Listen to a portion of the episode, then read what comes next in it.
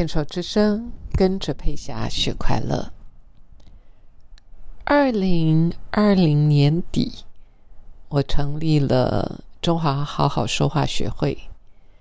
这几天我们才刚呃结束一个长达五天的课程，这五天的课程就是由李文淑老师，还有我们大家所熟悉的呃陶小青陶姐、姚代伟他们三位老师。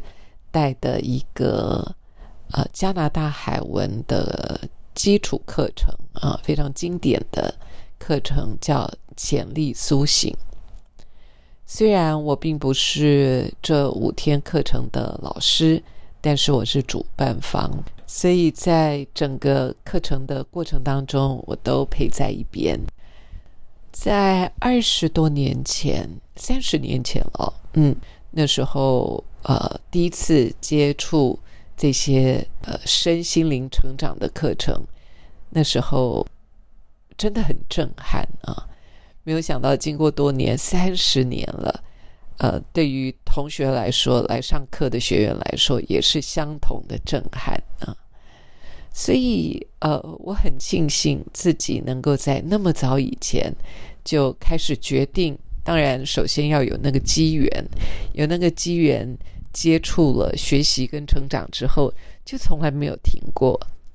即便是呃这几天的课程是以前我都上过的，但是看着好像这么多的朋友第一次来的时候都是初次的初体验，回过头去想一想，还真像我当初呃年轻的时候，三十年前想想看，我那时候有多年轻啊！年轻的时候在经历的、在学习、在探索的这些，呃，当然经过假以时日，我已经不是学员，而今天我是主办方啊。对我来说，也是一种学习，也是一种成长。年纪一定是随着岁月增长，但是我不知道对你来说，你的呃。你自己的心态是不是也有跟着岁月一起成长？那这份成长对你来说来不来得及？所谓的来不来得及，是说他有没有配合到你快乐的程度啊？也就是我要说的是，我一直都相信，而且我身体力行啊，就是成长啦。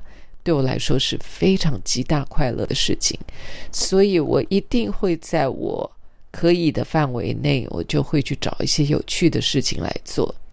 比方说，呃呃，这个好好说话学会刚创办的时候，我其实是一份心愿，希望能够把一些呃在学术界啊。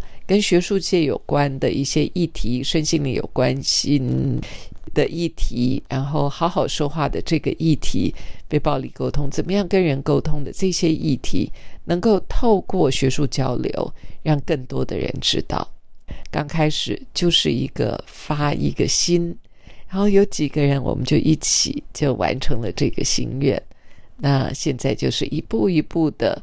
去开课程，去推广啊，让更多的朋友能够透过一些课程更了解自己，或者是更觉察到，呃，自己在生活上碰到的困境。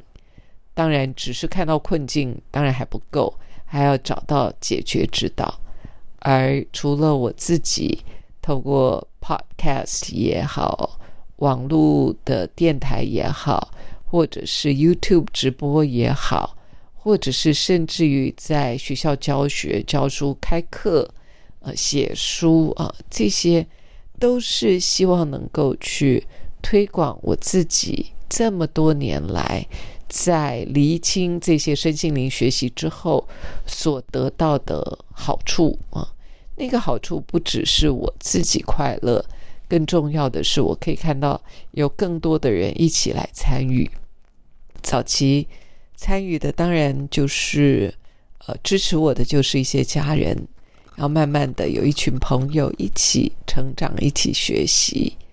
那现在我是主办方，让更多的从来没有接触过身心灵成长的这些新朋友们一起来加入这种自我探索，看到自己呃所深陷在现阶段 pandemic，其实就像我说的，很多人现阶段呃那很多的瓶颈，甚至于辛苦，这份瓶颈跟辛苦，并不是。呃，所有的面相都可以靠家人或朋友来支持的，因为有一些观点或有一些角度，还真需要有一些专业的老师来帮忙提点，或者是帮忙我们陪着我们一起看见，陪着我们一起成长，然后在游戏当中成长。嗯，我记得在课程里面。我认识很多的朋友，甚至于在课程期间，我都会交上几个好朋友。那些好朋友，呃，平常下了课我们也不会联系，但是只要是上课，我们就会碰在一块儿。那一起上课，一起学习，一起成长，一起探索，一起探讨，这些都是我以前在学校念书的时候不曾享受过的。不知道为什么耶？以前在学校念书的时候，呃，小学、国中、高中啊，念书的时候都觉得好痛苦哦。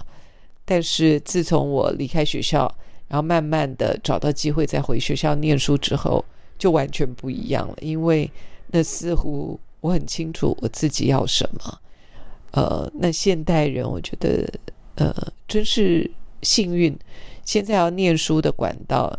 吸收知识的管道非常的多，也不只是自己。比方说，我们是待在台湾，不只是在台湾，我们都还可以连接到国外的一些平台，透过网络。那甚至于，不管是我们在申请学校，或者是呃学习啊，有很多时候都透过网络上的方便，就。比起以前，相较于以前，就容易轻易很多。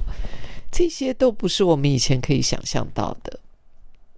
那，呃这就是我刚才前面在说的，即便 pandemic，很多的朋友因为肺炎的关系，那很多时候疫情的关系，他们觉得受困了。受到约束了，受到桎梏了啊！不知道该怎么突破。